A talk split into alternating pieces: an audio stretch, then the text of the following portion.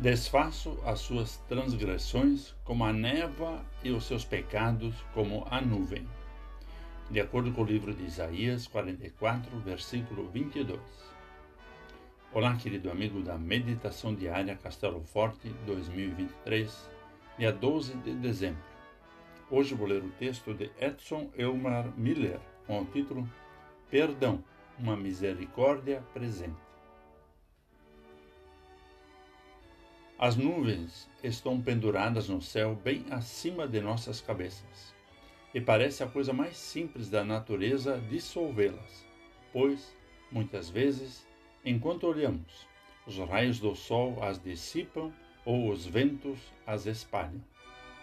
Mas, logo, lá estão elas de novo, com suas formas diversas, pois, por mais fracas e transitórias que sejam, nem todos os esforços de todos os seres humanos serviriam para apagar uma nuvem da sua existência.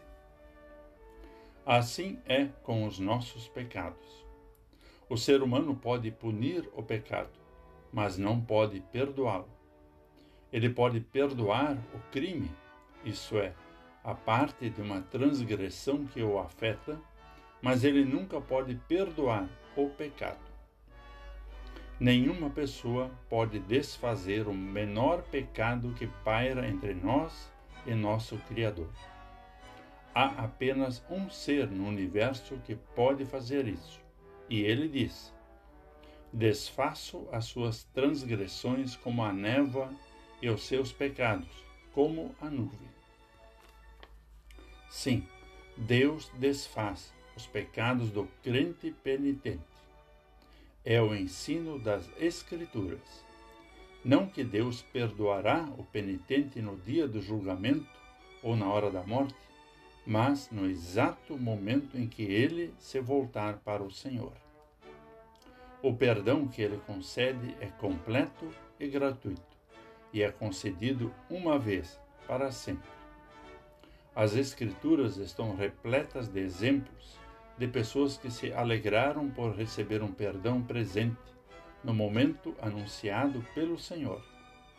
Portanto, creia em Cristo e viva uma vida diária de arrependimento, que os seus pecados serão desfeitos.